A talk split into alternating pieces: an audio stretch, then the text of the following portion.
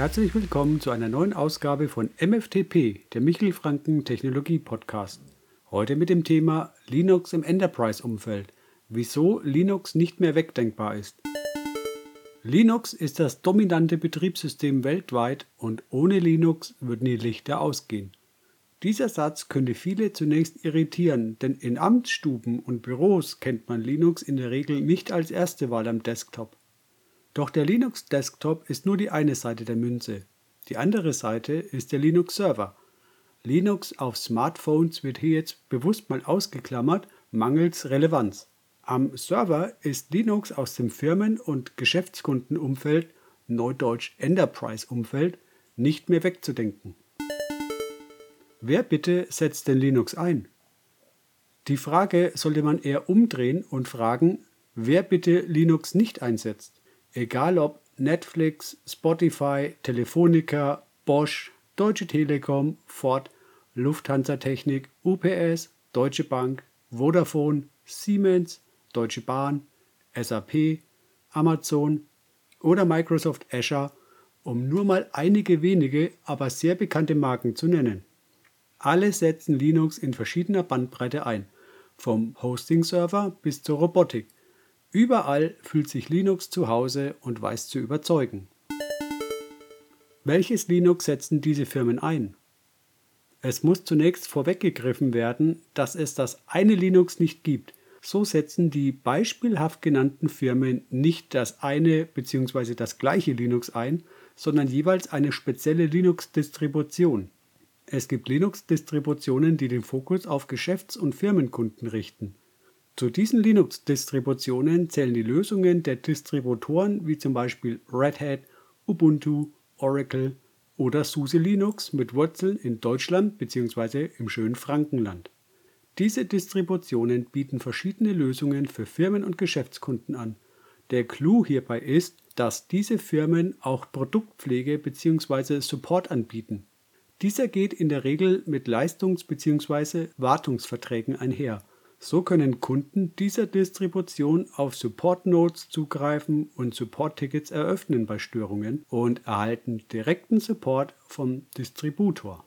Fernab von der Lösung technischer Probleme gehen auch rechtliche Themen wie Produkthaftung etc. einher. Das ist im Businessumfeld kein unüblicher Prozess, dass IT-Dienstleister sich auch selbst absichern möchten und im Falle von Ausfällen nicht auf Haftungsansprüchen sitzen zu bleiben. Warum Enterprise-Distributionen und nicht selbst einen Server aufsetzen? Natürlich steht es jedem frei, selbst einen Linux-Server aufzusetzen und diesen zu betreuen und zu administrieren. Das dürfte auch in vielen Fällen ohne Probleme funktionieren. Doch nicht die störungsfreien, sondern die Ausfallstunden gehen auf den Geldbeutel. Und für den Störungsfall muss sorgsam ausgelotet werden, ob man selbst oder die eigene IT genug Fachwissen hat, um einen Fehler bis ins letzte Detail selbst analysieren und dann auch lösen zu können. Und das Ganze in angemessener Zeit, denn Zeit ist Geld. So kann es also durchaus Sinn machen, den Support bei einer Enterprise-Distribution einzukaufen und dann im Fehlerfall den Distributor ins Boot zu holen.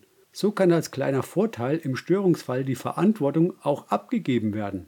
Je nach Firmenumfeld kann eine Stunde Ausfall schnell mal in fünf, sechs oder siebenstellige Ausfallkosten gehen. Sicherlich macht es einen Unterschied, ob der Automobilzulieferer zwei Stunden seine Drucklabels nicht drucken kann oder ob beim kleineren Handwerksunternehmen der Drucker mal zwei Stunden nicht geht. Das soll keine Wertung sein nach Unternehmensgröße, sondern nur eine Feststellung. Es ist also durchaus davon abhängig, wie groß ein Unternehmen ist und wie kritisch der Faktor Zeit bei Ausfällen wird. Wie frei ist Linux eigentlich noch, wenn es von Firmen kommt? Gemäß den Lizenzbestimmungen darf jeder seine eigene Linux-Distribution bauen. Das gilt sowohl für Hobbyprojekte wie auch für Ubuntu, Red Hat, Oracle oder SUSE. Auch ist die Kommerzialisierung von Linux kein Verstoß gegen die Lizenz. Ob es ein ethischer Verstoß gegen ideefreie Software ist, kann ich nicht sehen. Denn letztlich wird nicht nur die Linux-Distribution gekauft, sondern die Lizenz, diese in der vorgesehenen Form einzusetzen und vor allem Supportanspruch zu haben. Darüber hinaus bieten die kommerziellen Linux-Distributionen oft noch Zusatzprodukte zum Skalieren oder zum Virtualisieren an. Diese Gesamtpakete kann man sich auch ohne Unkostenbeitrag selbst auf Basis eines, sagen wir mal, Debian oder Ubuntu-Servers zusammenbauen. Doch muss man dazu zunächst das Wissen und die Zeit haben. Ferner muss man für den Störungsfall gerüstet sein, Probleme unter Druck analysieren und lösen zu können. Und das bis in die tiefste technische Ebene. Dies eventuell nicht nur für die eigene Firma, sondern für Kunden, mit denen man einen Leistungsvertrag hat. Hier kann im Falle der Überschätzung oder Überforderung der eigenen technischen Fähigkeiten Vertrauen schnell verspielt werden, was höchstwahrscheinlich auch zu einer nachhaltigen Schädigung des Geschäftsverhältnisses führen wird. Wer selbst als Dienstleister Kunden betreut, sollte genau überlegen und rechnen. Nicht, dass am Ende an der falschen Stelle gespart wird. Linux ist vielschichtig und Linux lebt nicht nur vom Linux Desktop. Vor allem der Linux-Server ist es, was diese Plattform so dominant weltweit macht. In diesem Sinne wünsche ich frohes Schaffen und gute Geschäfte. Möge Tux mit uns sein. Das war der heutige Michel Franken Technologie Podcast.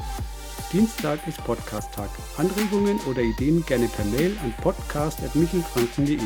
Vielen Dank für die freundliche Aufmerksamkeit und bis zur nächsten Ausgabe. Ciao.